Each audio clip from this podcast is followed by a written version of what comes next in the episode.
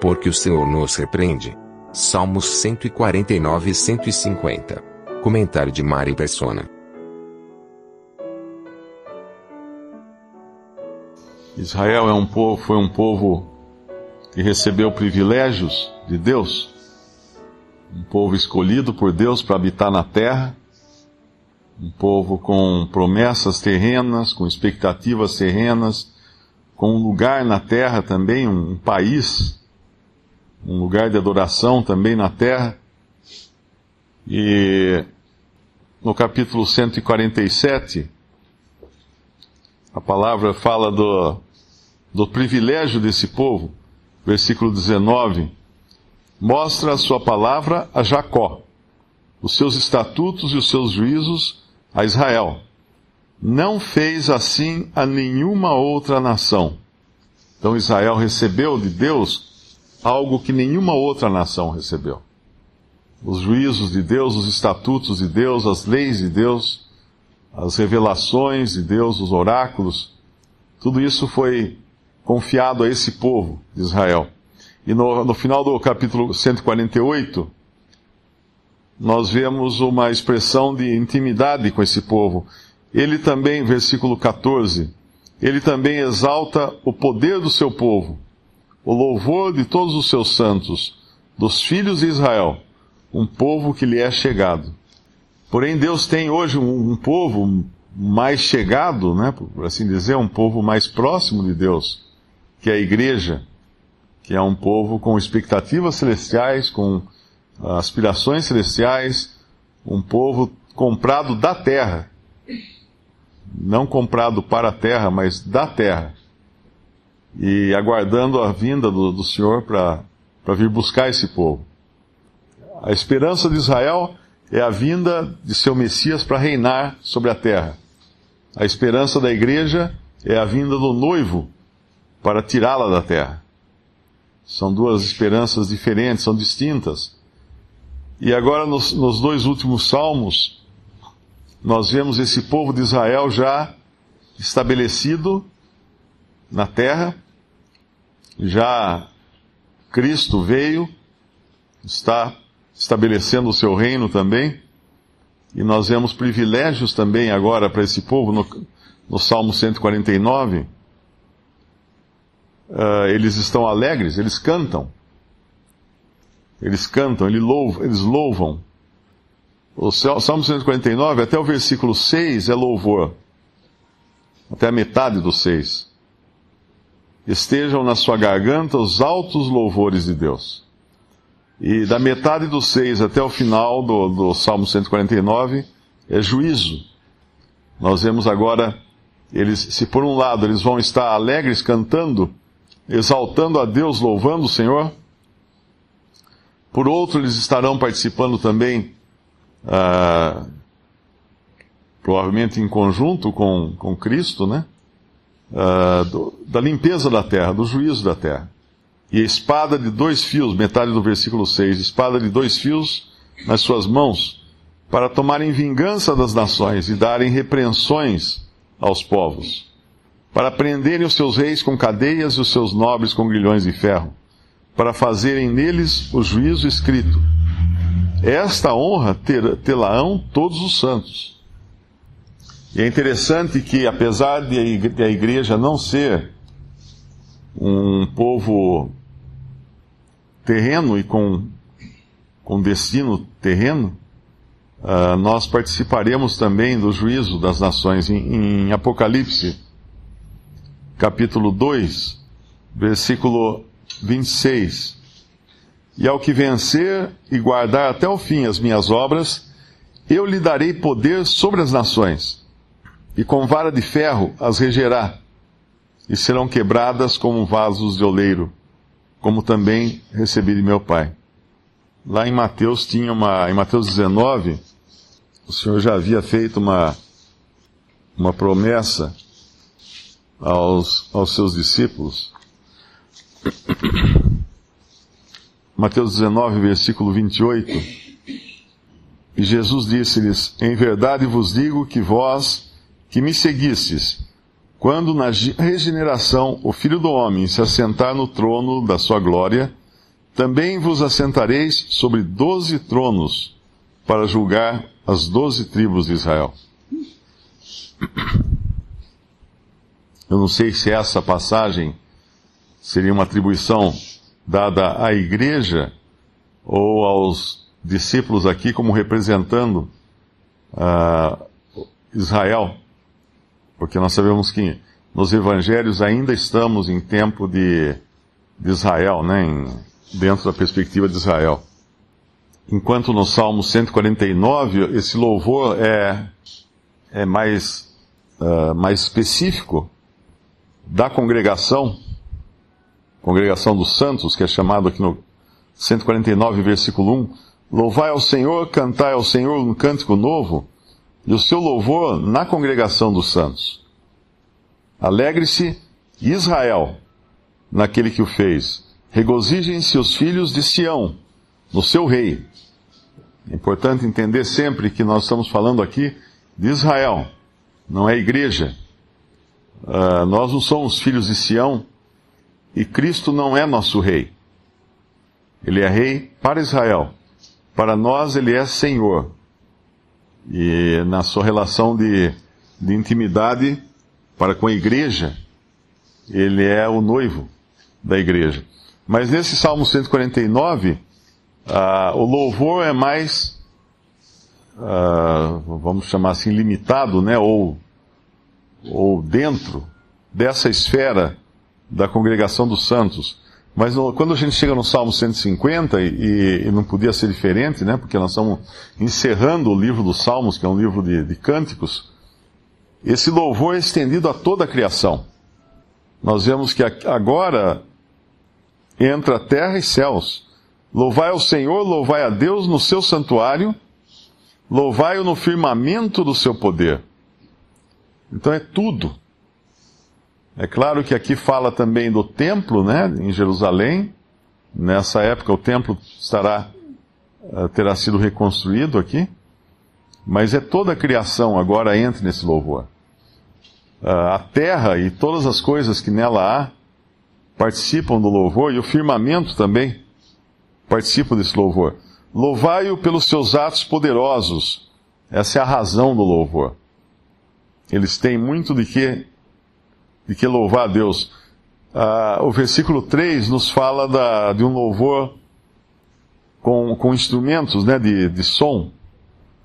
Louvai-o com som de trombeta, louvai-o com o saltério e a harpa, louvai-o com a dufe e a flauta, louvai-o com instrumentos de cordas e com órgãos, louvai-o com símbolos sonoros, louvai-o com símbolos altissonantes. Todos esses instrumentos estariam no, no templo, faziam parte da, da adoração de Israel, eram os instrumentos usados na música no templo, quando havia louvor, quando havia adoração em Israel. Muitos cristãos utilizam essa passagem como justificativa para a igreja usar instrumentos musicais na sua adoração, mas nós não temos nada, nada semelhante na, na doutrina dos apóstolos. A igreja adora ou louva, né? A igreja canta louvores ao Senhor com o melhor instrumento que existe. É um instrumento incomparável, né? Cantando nos nossos corações e com a voz humana, que não, até hoje nenhum instrumento inventado pelo homem foi capaz de, de alcançar a complexidade que tem a voz humana. Então, na, no Novo Testamento, nós não vemos na adoração cristã nós não vemos instrumentos musicais, porque a adoração é em espírito. A adoração uh, em Israel é uma adoração exterior. A adoração na igreja é uma adoração em espírito. Em espírito e em verdade.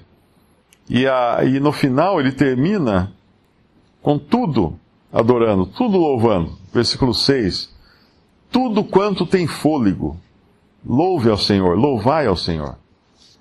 Aquela velha pergunta, né, que aflige o homem desde que ele colocou os pés na terra: uh, por que eu fui criado? Por que eu existo? Por, o que, que eu estou fazendo aqui? A resposta está bem clara aqui na palavra de Deus, né? Nós fomos criados para louvar a Deus. Essa foi a intenção de Deus. Ele termina aqui esses salmos com louvor. Tudo, tudo aponta agora, tudo se concentra, né? Todas as coisas chegam junto nesse louvor universal a Deus. Então Deus nos criou para sermos seus adoradores. Deus nos criou para o louvarmos. Esse é o propósito não só de nós termos sido criados, mas de toda a criação. Tudo que foi criado foi criado para louvar a Deus. E Deus, na sua misericórdia, no seu amor, na sua bondade, introduz na, agora nesse louvor uh, pecadores. Pecadores redimidos, pecadores salvos, lavados pelo sangue do Cordeiro. E embora possa vir aquela sempre o cético, né? Ele vai sempre falar assim: "Ah, mas que Deus, que Deus egoísta é esse, né, que criou o homem para para louvá-lo, para adorá-lo, né? Mas quando nós pensamos que nós que não tínhamos nenhuma parte nisso, fomos introduzidos por graça e misericórdia nesse louvor. E fomos introduzidos por graça e misericórdia nos benefícios do que Cristo tem para nós agora, né? Tesouros uh, inestimáveis nos céus, abençoados com todas as bênçãos celestiais em Cristo Jesus. Então não há o que, não há nada do que a gente possa falar, né? Que, que Deus tenha agido de, com algum propósito. Deus poderia fazer o que ele quisesse porque ele é Deus. Mas ele fez mais ainda, nos alcançando, nos perdoando, nos salvando e enchendo a sua casa de redimidos, de pecadores redimidos, para ecoarem esse louvor que nós lemos aqui.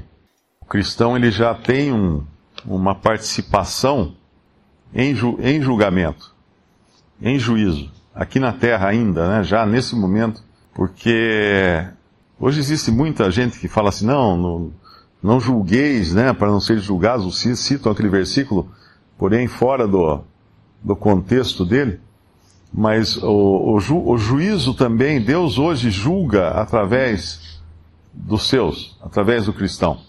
Lá em, em Lucas capítulo 17, no versículo 3, olhai por vós mesmos, e se teu irmão pecar contra ti, repreende-o, e se ele se arrepender, perdoa-lhe. Esse é o papel da autoridade, né? A autoridade, ela tem a espada, Romanos fala, para punir. E no nosso capítulo lá em Salmos é uma espada de dois gumes. O cristão ele tem também uh, essa essa prerrogativa, né, de julgar, de repreender. Afinal, a gente começa fazendo isso com nossos filhos desde pequeno. Uh, os nossos filhos são julgados, são repreendidos quando pequenos. Uh, essa é a função dos pais. Eles têm essa essa obrigação até, né? são disciplinados. Esse é o papel da autoridade. Deus, Deus deu autoridade ao homem. E aqui fala: repreende. Se o teu irmão pecar contra ti, ah, deixa passar, deixa para lá. Não, repreende-o. Muitos podem pensar que isso não é, não é uma prova de amor, né? Repreender alguém. Mas é amor repreender, né? A gente, quando repreende os nossos filhos, nós amamos, nós fazemos porque nós amamos.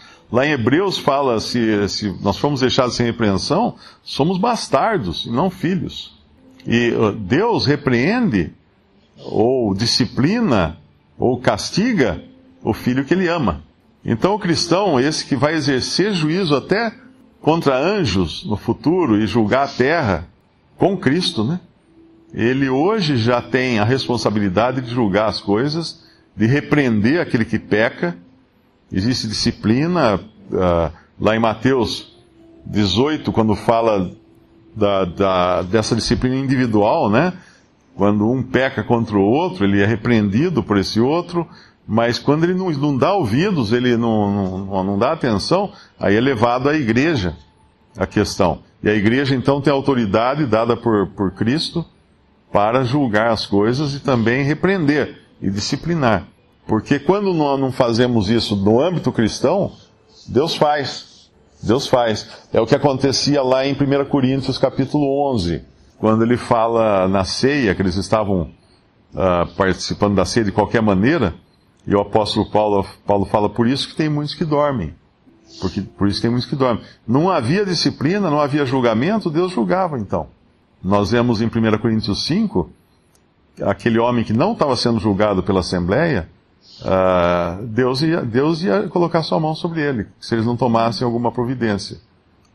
Então é uma, ao mesmo tempo que é uma responsabilidade do cristão julgar, disciplinar, uh, repreender, é um privilégio ser julgado, ser repreendido, ser disciplinado, porque quando acontece isso é porque estamos sendo cuidados, cuidados uh, pelos irmãos que fazem isso conosco e por Deus, né? Antes que Deus tenha que intervir e Ele próprio pesar sua mão sobre nós.